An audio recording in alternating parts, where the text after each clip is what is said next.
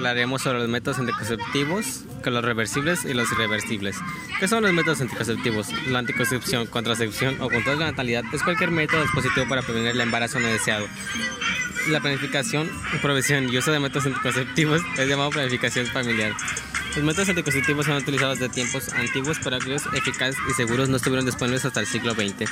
Algunas culturas restringen o desalientan el acceso al control de la natalidad, ya que consideran que es moral, religiosa o políticamente indeseable. A continuación, mi compañera les hablará sobre los métodos más eficaces. Los métodos más eficaces son la esterilización por medio de la vasectomía en varones y la ligadura de trompas en mujeres.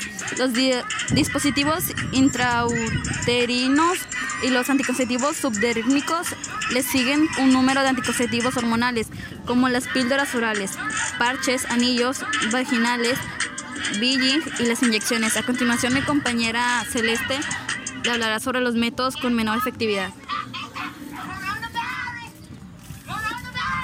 Métodos con menor efectividad incluyen barreras tales como condones, diafragmas y esponja anticonceptiva y los métodos de conocimiento de la fertilidad.